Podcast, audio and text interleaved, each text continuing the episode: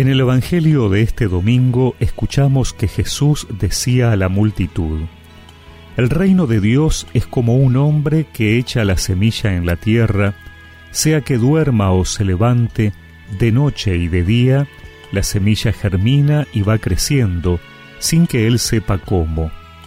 La tierra por sí misma produce primero un tallo, luego una espiga, y al fin grano abundante en la espiga. Cuando el fruto está a punto, él aplica enseguida la hoz porque ha llegado el tiempo de la cosecha. También decía, ¿con qué podríamos comparar el reino de Dios? ¿Qué parábola nos servirá para representarlo? Se parece a un grano de mostaza. Cuando se la siembra, es la más pequeña de todas las semillas de la tierra, pero una vez sembrada, crece y llega a ser la más grande de todas las hortalizas, y extiende tanto sus ramas que los pájaros del cielo se cobijan a su sombra. Y con muchas parábolas como estas les anunciaba la palabra en la medida en que ellos podían comprender. No les hablaba sino en parábolas, pero a sus propios discípulos, en privado, les explicaba todo.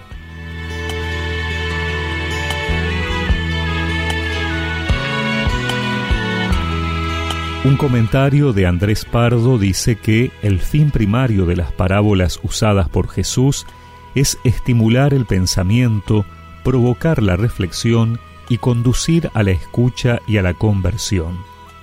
Para poder comprender las parábolas es imprescindible la fe en quien la escucha. Solamente de este modo puede descubrirse el misterio del reino de Dios, que es enigma indescifrable para los que no aceptan el Evangelio. La parábola de la semilla que germina silenciosamente presenta el contraste entre el comienzo humilde y el crecimiento extraordinario. El sembrador no está inactivo, sino que espera día y noche hasta que llegue la cosecha cuando el grano esté a punto para meter la hoz. El sembrador representa a Dios que ha derramado abundantemente la semilla sobre la tierra por medio de Jesús. A pesar de las apariencias contrarias, el crecimiento es graduado y constante. Primero el tallo, luego la espiga, después el grano.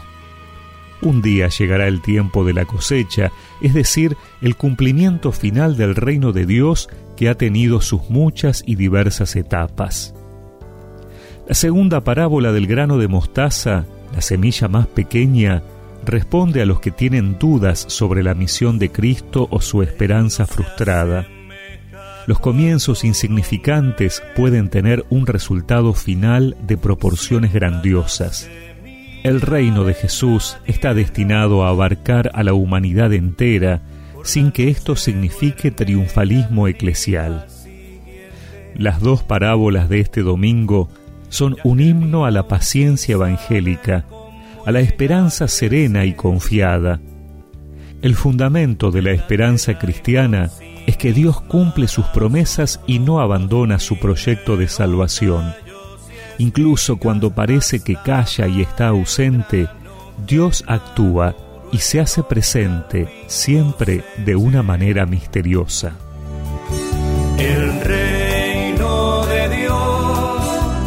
Es como la semilla que crece, que aunque al mirarla no ves crecer, mas sus frutos nos ofrece.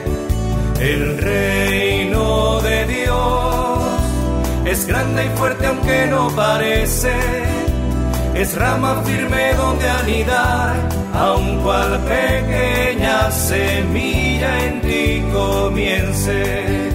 Y recemos juntos esta oración. Señor, que venga a nosotros tu reino. Amén.